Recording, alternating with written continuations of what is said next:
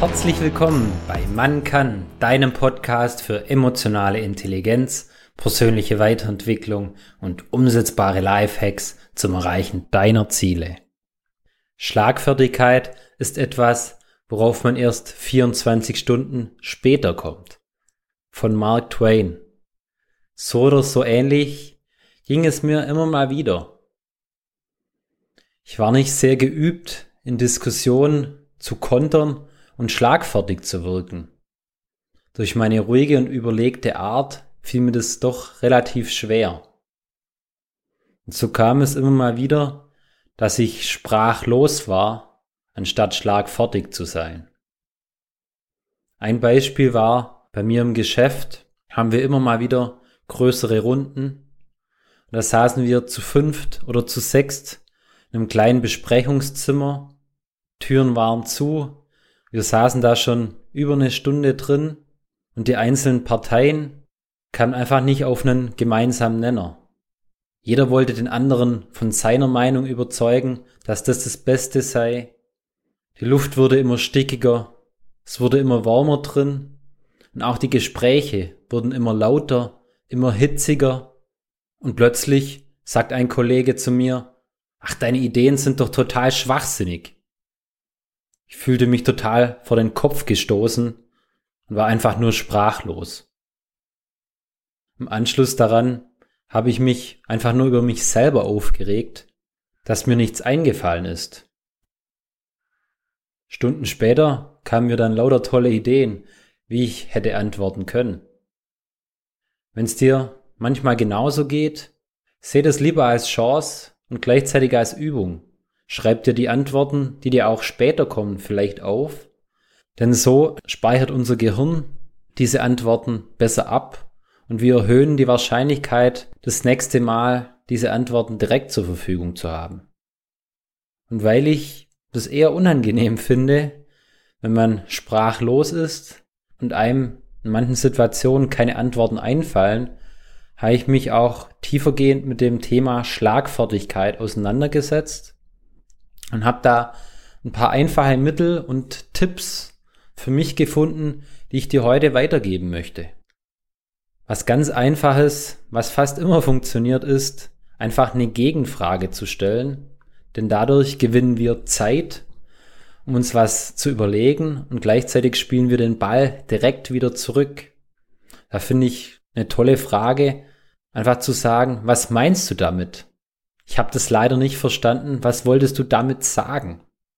Dann muss ich der Gegenüber erstmal wieder erklären. Ein anderer Tipp ist, dann habe ich von einem Trainer gelernt, dem Gegenüber erstmal zuzustimmen.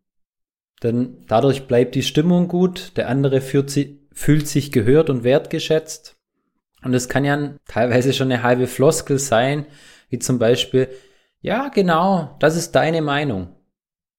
Oder ja, das hast du gut beobachtet. Das nimmt dem Gegenüber erstmal Luft aus den Segeln und lässt ihn dann erstmal so dastehen. Eine etwas fortgeschrittenere Technik ist, wenn man sich ein Wort aus dem Satz des Gegenübers herauspickt und dieses dann nochmal hinterfragt. Beispielsweise, wenn dir jemand an den Kopf wirft, hey, bist du dumm? Dann kann man einfach mal das Wortchen dumm herausnehmen und das hinterfragen. Was heißt für dich dumm? Dumm im Vergleich wozu? Was lässt dich glauben, dass ich dumm sei? Spielt den Ball direkt wieder zurück und er muss sich erstmal erklären, was er genau damit meint.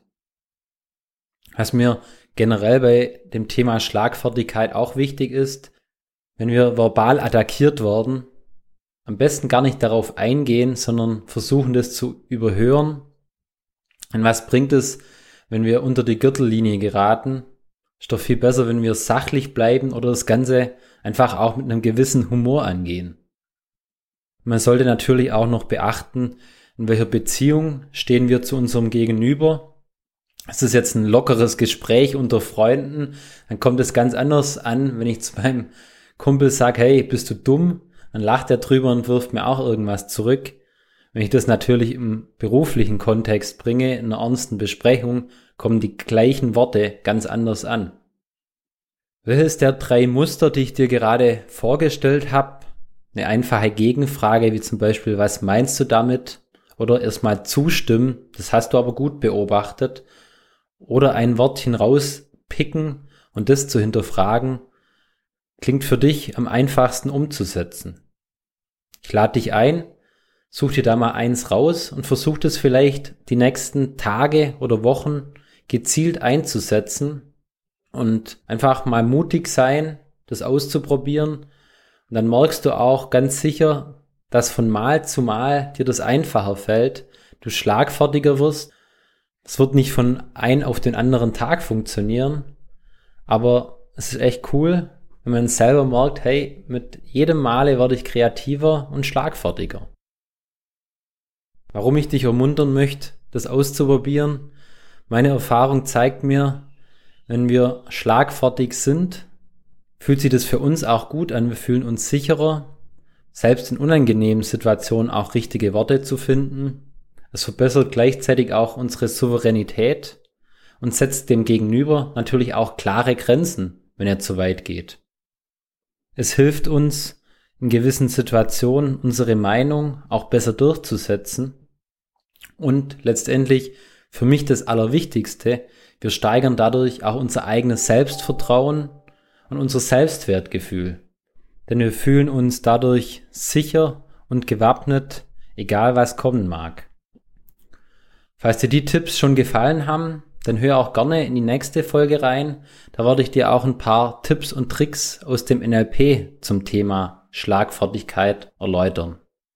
Ich danke dir, bis zum nächsten Mal, dein Marcel. Wenn die Folge dir gefallen hat, teile sie auch gerne mit deinen Freunden und Bekannten, weil gemeinsam geht es noch viel leichter.